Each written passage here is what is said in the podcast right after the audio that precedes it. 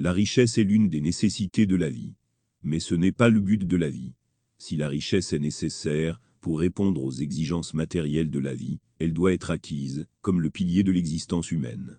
Mais si la richesse est projetée comme l'objectif de la vie, et que son acquisition toujours croissante, est considérée comme la tâche la plus importante, elle peut devenir une source de grande misère, qui détruira ceux qui sont à sa recherche non seulement dans ce monde, mais aussi dans l'au-delà.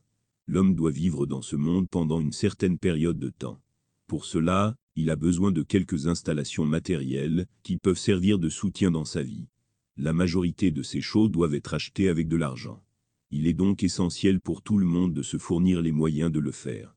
À cet égard, la richesse est un atout précieux pour nous tous. Mais peut-être qu'une acquisition plus importante est celle de la connaissance.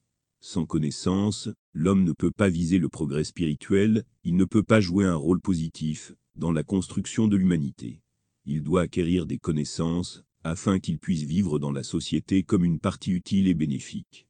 C'est en effet un objectif beaucoup plus digne que la simple acquisition de richesses.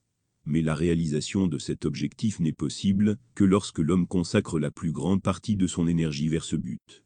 Les activités destinées à gagner de l'argent doivent être conservées dans une certaine limite, et ce n'est qu'alors qu'il trouvera le temps d'atteindre cet objectif plus noble. L'argent peut répondre aux besoins physiques ou matériels de l'homme. Mais il ne suffit pas de répondre à ses besoins spirituels et intellectuels. Celui qui fait de l'acquisition de la richesse son objectif de vie va bien sûr continuer à recevoir une nourriture corporelle, mais son âme sera tout de même affamée. La partie intellectuelle de son esprit, restant continuellement dans un état de sous-alimentation, cessera enfin d'exister. C'est pourquoi la richesse est appelée fitna, dans le sens de source d'essai, c'est-à-dire qu'elle est donnée à l'homme comme test.